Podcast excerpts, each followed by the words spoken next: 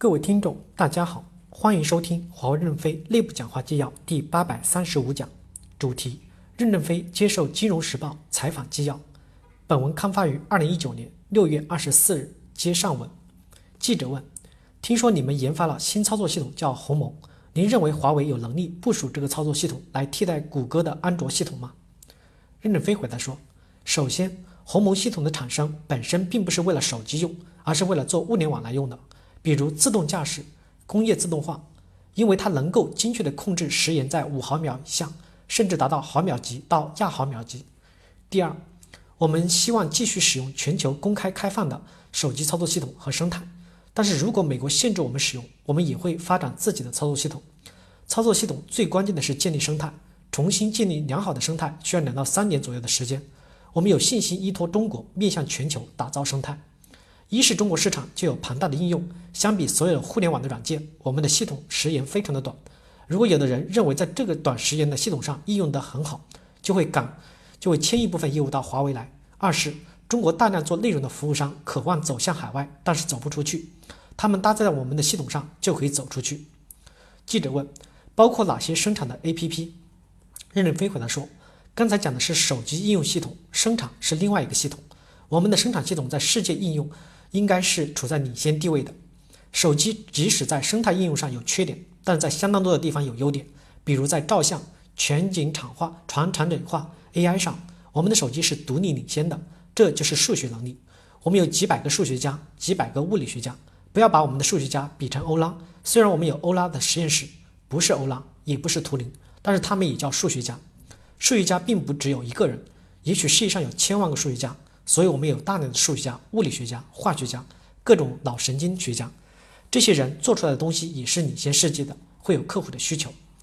实体清单出来以后，终端在海外市场先是大跌，后来逐渐的回升，现在已经接近原来的销售水平。在国内大涨，国内老百姓觉得华为可怜，帮华为就买一个手机，所以我才说买华为手机不等于爱国，你喜欢才买，不喜欢就不要买。中国的小姑娘爱照相，照相的技术是华为最好。所以我们投入了大量的数学家。照相的功能好不在于镜头，眼睛有几亿只摄像头，所以眼睛看图像非常好。任何一个照相机都不能代替眼睛。数学家把射进来的光线用数学的方法演变成为相当成几万、几十万个镜头还原这个图像，所以拍摄出来的是数学图像，但它是逼真的。在这些特性上，华为是能够领先世界的。截至五月三十日，我们已经销售超过一亿台手机。比去年同期提前了五十天。当然，我们上半年的业绩比较好，不代表下半年也好，因为实体清单之前我们是高速增长的。五月份打击我们以后，这两个月还有一定的惯性，所以下半年以后有些业务的缩减会有一定的衰退。记者提问：总的来说，可不可以这样理解？美国的实体清单，中国尤其是华为的业务会要本土化，两三年以后的进口量会大幅的下降。任正非回答说：进口还是会多元化的。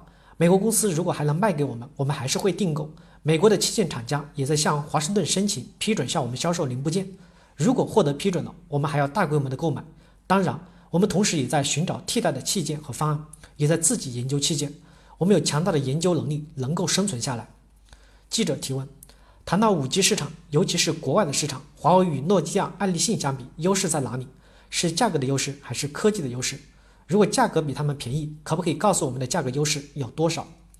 任正非回答说：“如果与爱立信、诺基亚相比，我们比他们贵很多。因为同样的东西，华为可以给客户提供更大的价值，因此价格我们是贵的。如果我们卖的便宜，可能会把别的一些厂商挤压死了。所以我们坚决像苹果一样卖得贵，卖得贵钱就多了。如果发给员工、发给股东，他们就懒散了。所以会大规模的投入科研。”投入科研还是太多了，就拿一部分赠送给大学，支持大学教授的研究。支持大学教授的研究，我们奉行的是美国的拜杜法案的原则。拜杜法案是指美国政府给大学提供资金，但是政府不占有成果，由大学占有成果。我们给大学提供的研究经费，我们不占有成果，这样我们在理论上超前的能力也增强了。即使在最困难的时候，我们的研发经费也不会低于一百五十到两百亿美元。我们有前进的理想，有前进的动力，一定会有前进的结果。感谢大家的收听，敬请期待下一讲内容。